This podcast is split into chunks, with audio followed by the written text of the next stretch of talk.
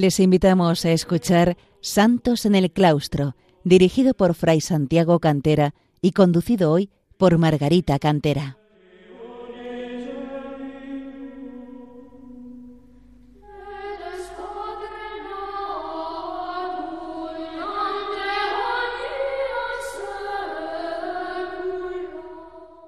Queridos oyentes de Radio María, bienvenidos a este programa Santos en el Claustro, en el que intentamos acercar a los hombres de nuestro tiempo el ejemplo de tantos monjes y monjas que a lo largo de los siglos han alcanzado la perfección cristiana, la santidad, en su vida retirada de oración y sacrificio en el claustro de los monasterios. Les habla Margarita Cantera. En el recorrido por la santidad monástica vamos a volver nuestra atención hoy a un momento interesante de la Edad Media, los siglos VIII y IX, en que desarrolló su actividad política y cultural el emperador Carlomagno. Una etapa en que se buscó, y en muchos aspectos se consiguió, una restauración de la tradición romana, y un tiempo de renovación de la vida monástica, bajo el signo de la regla de San Benito de Nursia, promovida bajo el amparo imperial por el santo en quien nos fijamos ahora, San Benito Daniano. Quizás para comprender su figura y sobre todo su obra es necesario enmarcar brevemente el momento histórico. Tras la desaparición del Imperio romano en el occidente del siglo V, como consecuencia de las invasiones protagonizadas por diversos pueblos germánicos que crearon varios reinos gobernados por ellos y cuya relación con la población romana varía desde la colaboración y fusión, no siempre fácil ni rápida, hasta la hostilidad y violenta destrucción de sus monumentos e instituciones. A fines del siglo VIII surge en el reino establecido en la actual Francia y buena parte de Alemania un intento de recomponer en lo posible ese imperio romano desaparecido, restaurando la unidad política de las tierras por aquel comprendidas y la unidad cultural que aquel supuso. El protagonista de ello es Carlomagno, monarca franco que en el año 800 fue coronado emperador de un restaurado imperio occidental. Un genial guerrero y organizador que consiguió agrupar diversos pueblos de Europa con centro en Aquisgrán y promotor de una recuperación de la cultura romana y junto a ello, como obligación principal del emperador, asumió la defensa de la fe cristiana en sus diversas facetas, expansión de la misma hacia los pueblos cercanos todavía paganos, represión de las herejías, dotación de iglesias y, donde encaja nuestro santo, reforma de los monasterios. La vida monástica se había difundido ya con fuerza en la Europa de estos siglos, estando vinculados algunos monasterios a los obispos y otros a la autoridad real una situación que facilitaba frecuentes abusos e injerencias del poder político en la vida monástica.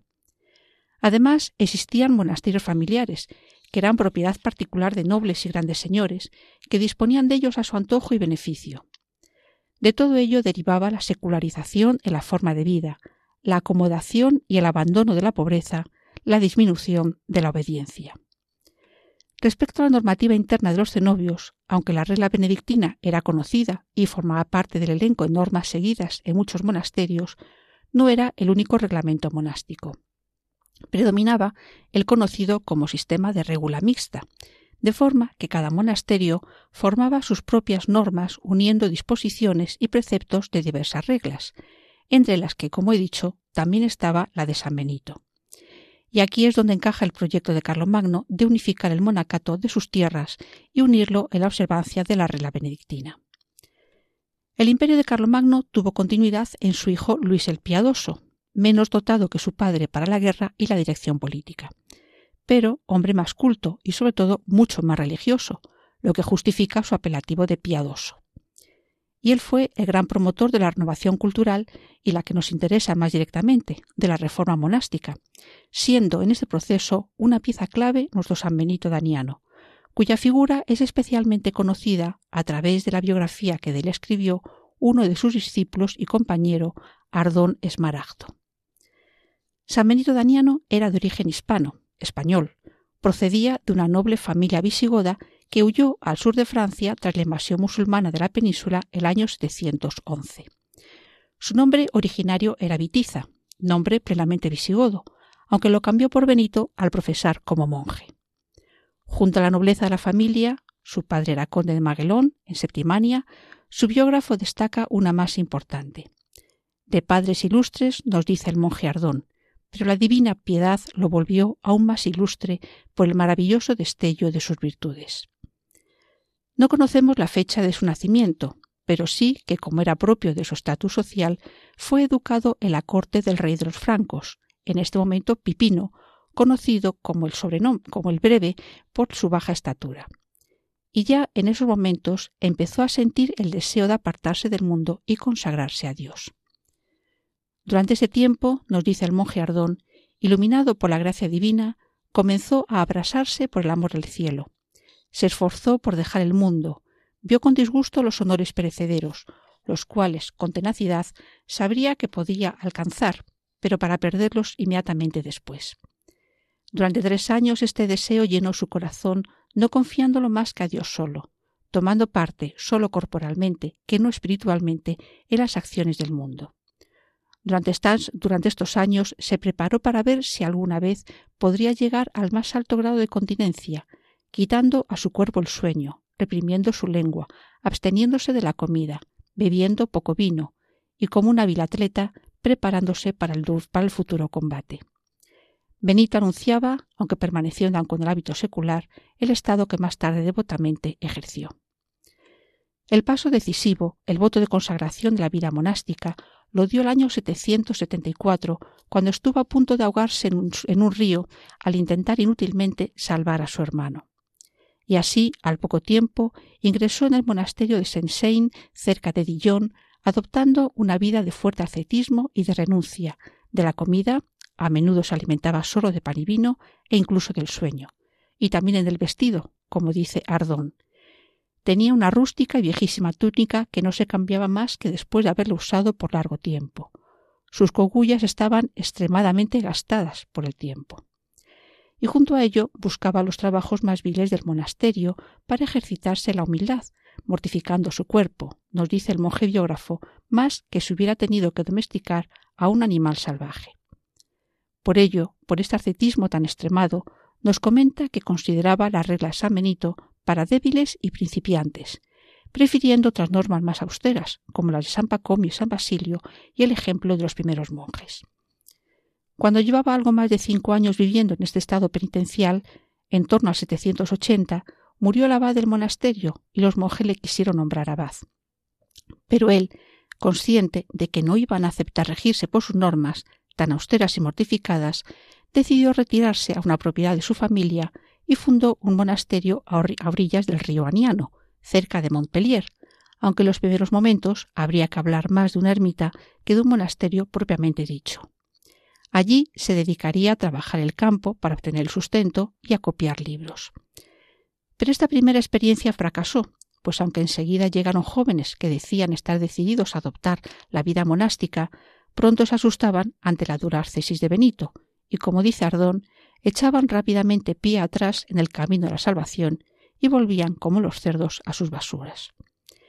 Este fracaso le hizo moderar un poco sus anhelos de vida penitencial y volverse hacia la regla de San Benito, aumentando pronto el número de discípulos que venían de los lugares más lejanos, atraídos por su fama de santidad.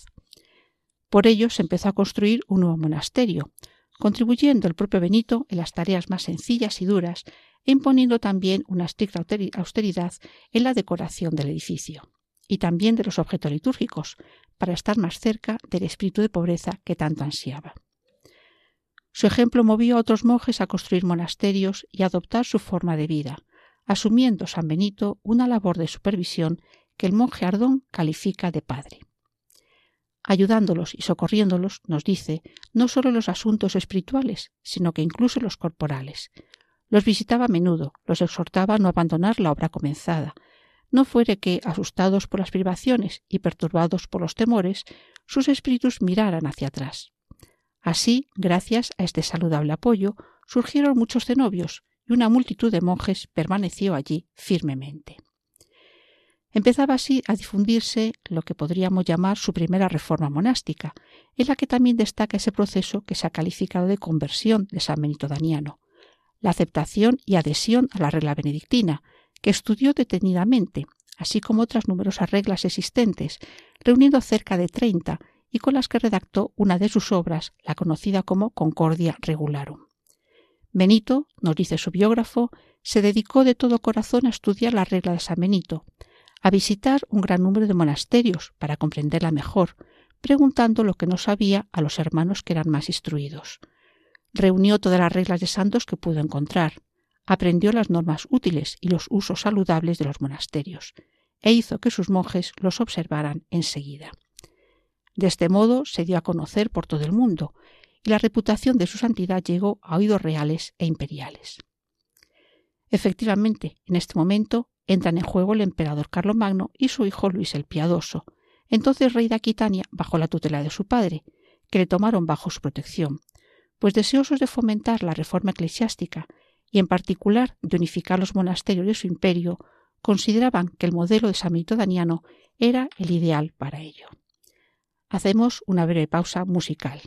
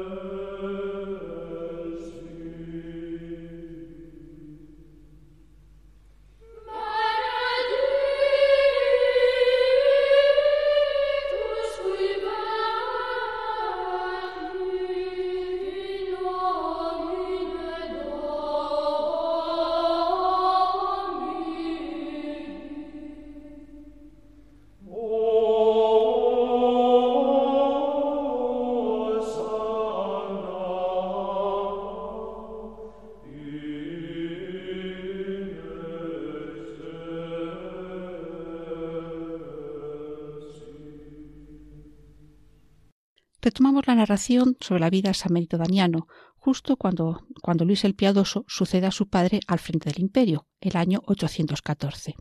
momento en el que Luis el Piadoso, el emperador, decidió fundar un monasterio cerca de Aquisgrán, el de Inden o Inda, posteriormente llamado Cornelimünster. Allí hizo que se trasladara nuestro santo, para tenerle cerca como consejero, cuando era requerido por el emperador que lo necesitaba por muchas cosas, como nos dice Ardón. Entre estos asuntos para los que le requería estaba el que desde el corazón de sus dominios dirigiera la reforma monástica que ansiaba ver realizada. Una reforma promovida realmente por el emperador, pero desarrollada en sus aspectos estrictamente religiosos por el abad. Así nos dice el monje Ardón. El hombre de Dios franqueó las puertas del palacio y soportó de nuevo, en vista de la utilidad general, el tumulto cortesano que mucho tiempo antes había abandonado en clara referencia a su juventud en la corte del rey Pipino. Y el emperador Luis le pedía continuamente consejo, buen consejo,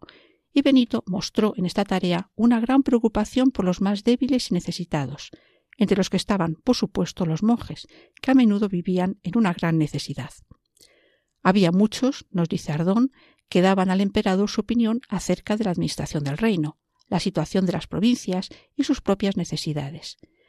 pero nadie se compadecía tanto los sufrimientos de los necesitados y nadie mostraba al rey tanto como él la pobreza de los monjes. En efecto, era el abogado de los infelices, pero al mismo tiempo el padre de los monjes, el consolador de los pobres, pero ante todo el maestro de los monjes. A los ricos les daba el pan de vida, pero a las mentes de los monjes inculcaba la disciplina de la regla. Así como estaba atento a las necesidades de todos, intervenía con más celo aún en las necesidades de los monjes. El verdadero objetivo de esta reforma, ya iniciada por Magno, como he señalado, era imponer la observancia de la regla de San Benito de Nursia y de ese modo unificar todo el monacato carolingio, sirviéndose del prestigio y fama de santidad del abad y mediante la celebración de varios sínodos de abades y monjes entre los años 816 y 819. En ese proceso de reforma, el primer paso marcado por el emperador fue poner todos los monasterios bajo la autoridad de nuestro Benito, lo puso a la cabeza de todos los monasterios de su reino, nos dice Ardón. De esa forma podía corregir a aquellos cenobios en los que el primer fervor de la observancia se había entibiado, y todo ello guiado por la consideración de que era necesario que no hubiera más que una sola costumbre saludable en todos los monasterios.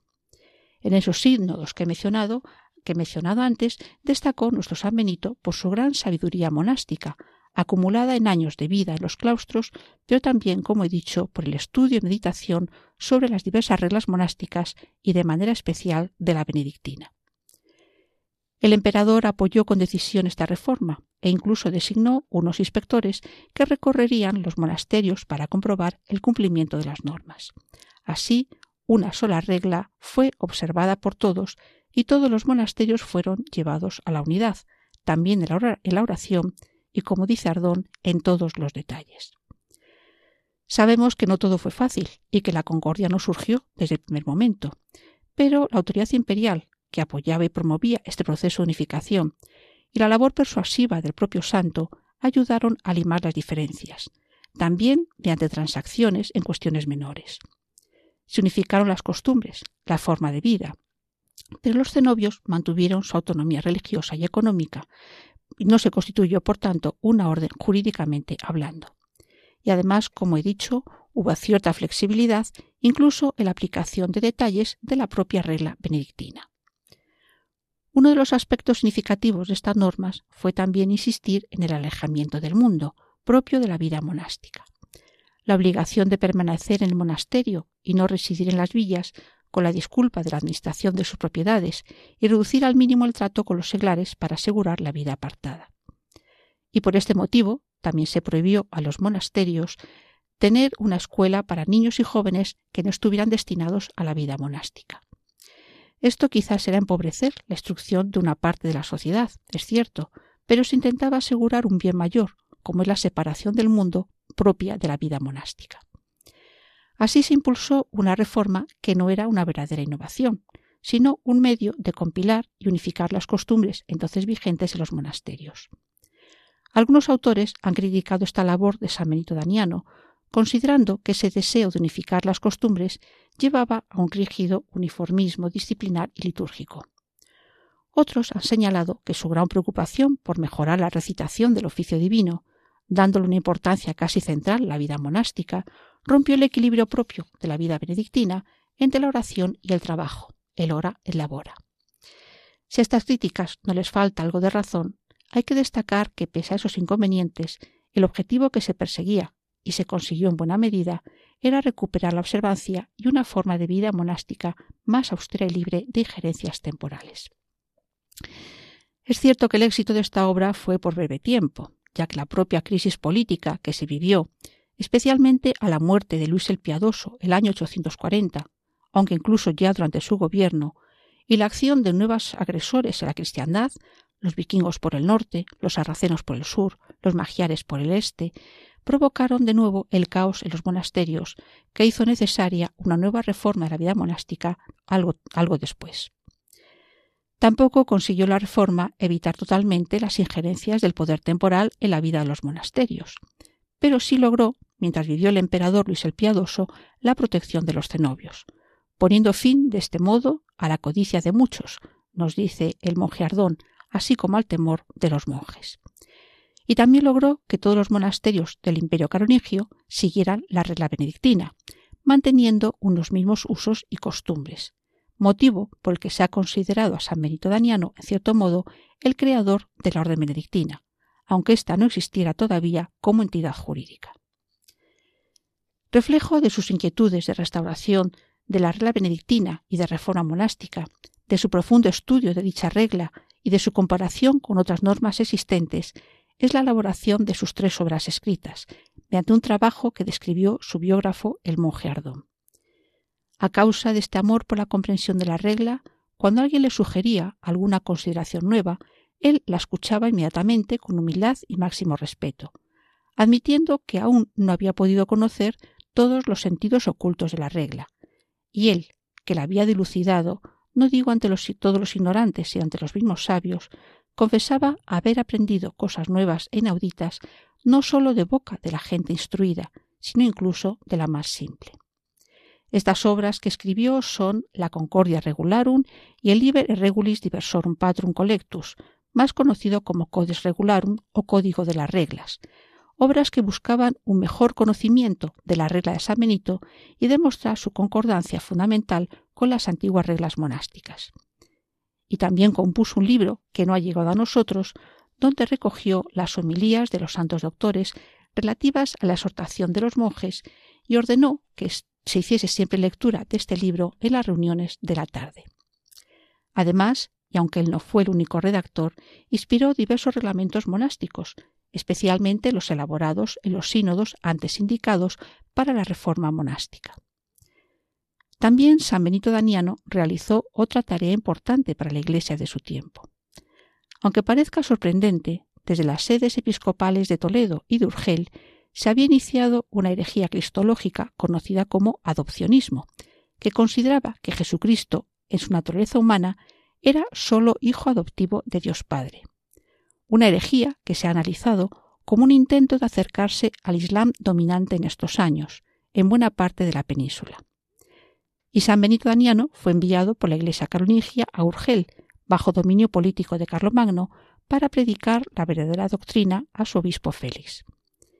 Aunque Benito no fue el único predicador del ortodoxo ante Félix, no se puede minimizar su influencia, consiguiendo que el año 800, en un sínodo celebrado en Aquisgrán, el obispo urgelense renegase del error doctrinal de esta herejía. Finalmente, agotado por las enfermedades, nos dice el monje Ardón, Benito se puso a preparar para nuevos combates su ya débil cuerpo, con largos años a cuesta por innumerables vigilias, continuas lágrimas, muy duros ayunos, así como por sus trabajos y sus meditaciones, a fin de que, después de haber vencido los vicios y conquistado la ciudadela de las virtudes, combatiendo noblemente contra las debilidades con las armas de la paciencia, pudiera recibir de su Dios, por la derrota de todos sus enemigos, la doble palma de la victoria. Las fuerzas de su carne se debilitaban, pero siempre permanecía firme la voluntad de su espíritu más duro que un diamante. Así, tras 48 años de vida monástica, San Benito Daniano falleció el 11 de febrero del 821. Su obra la resumían los monjes de su monasterio de Inda al notificar su fallecimiento en esta frase. Ese es Benito, por medio de quien Cristo restauró la regla de San Benito en todo el reino de los francos. Pero la canonización de San Benito Daniano no se debe a su tarea reformadora, sino a sus virtudes cristianas y a la fiel observancia de la vida monástica de la que sus deseos reformadores eran una simple manifestación. Y una de sus virtudes más señaladas era la caridad hacia todos los necesitados, entre los que se encontraban también los monjes, pues muchas veces los monasterios vivían, como he dicho, en una situación de extrema pobreza. Por ello, repartía entre los cenobios todos los bienes que recibía, teniendo en cuenta las necesidades de cada uno de ellos, como nos dice el monje Ardón. Considerando el número de habitantes o la posibilidad, enviaba la mayor parte a quienes más lo necesitaban, y otra más pequeña a aquellos que menos lo necesitaban. Así, completaba su biógrafo, nunca quiso hacer lo que le servía a él, sino lo que era útil a los demás. También destacó en la austeridad y mortificación personal, la privación hasta lo permitido, más allá del cumplimiento estricto de la regla benedictina, como dice su biógrafo. A los demás, cada vez que era oportuno, les permitía lo que se prohibía a sí mismo. Deseando que el ejemplo de San Benito Daniano nos sirva para buscar cada vez más cumplir la voluntad de Dios en aquel lugar y circunstancia que la providencia nos ha señalado para cada una de sus criaturas, me despido de ustedes recordándoles que pueden volver a escuchar el programa en el podcast, así como ponerse por escrito, eh, ponerse en contacto con nosotros por escrito en el correo santosnelclaustro arroba